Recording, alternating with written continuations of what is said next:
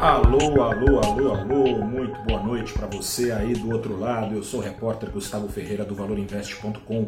Começa agora o seu saldo do dia, neste dia 21 de setembro de 2022. Que mais que um saldo do dia é um saldo de uma super quarta de juros e bota super nisso. Acaba de acabar o ciclo de alta de juros no Brasil.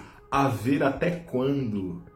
Mas acaba de acabar. A principal mensagem do Banco Central ao parar de subir a Selic depois de 12 altas consecutivas, maior série de alta de juros da história do Brasil, ao parar de subir a Selic aos 13,75% ao ano, o recado foi de que o Banco Central não estava totalmente certo de que esse era o melhor caminho, assumiu o risco de mais à frente, se as coisas não saírem como o planejado ter que mudar de planos. A decisão, um fato inédito para essa gestão do Banco Central, não foi unânime. Dois dos membros do Comitê de Política Monetária do Banco Central eram favoráveis a Selic continuar subindo pelo menos mais 0,25 ponto, mas prevaleceu a vontade de sete outros membros, dentre os quais do presidente do Banco Central, o mesmo que não faz muito tempo, num, num,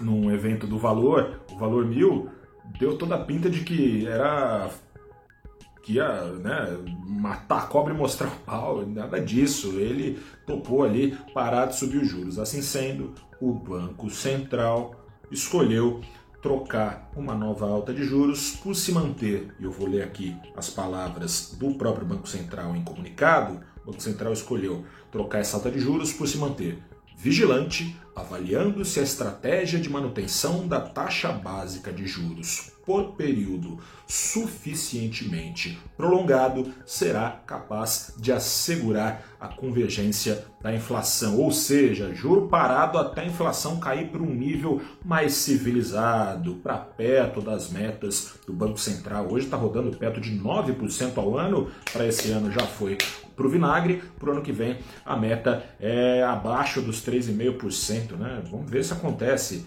No entanto, o Banco Central, por outro lado, garante que não hesitará, de novo, palavras do Banco Central, não hesitará em retomar o ciclo de ajuste caso o processo de desinflação não transcorra como o esperado.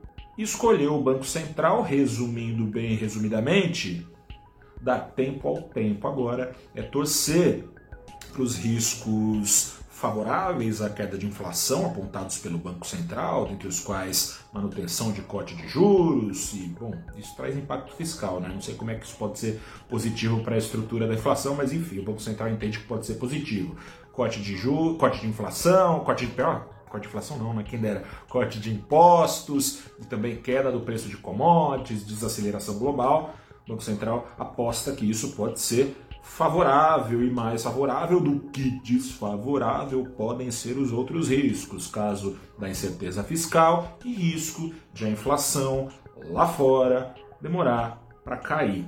Por falar nisso, eu disse que era super quarta, o Banco Central americano está mais preocupado, parece, com esse risco Estou aqui para te contar também que o dia antes dessa decisão do Copom aqui no Brasil foi de forte nervosismo, forte turbulência dessas de fazer o repórter como eu escrever e reescrever várias vezes o texto, o resumo do dia para contar para vocês. Era esperado uma alta de 0,75 ponto nos juros dos Estados Unidos, que veio às três da tarde, enquanto ações caíam no Brasil de leve.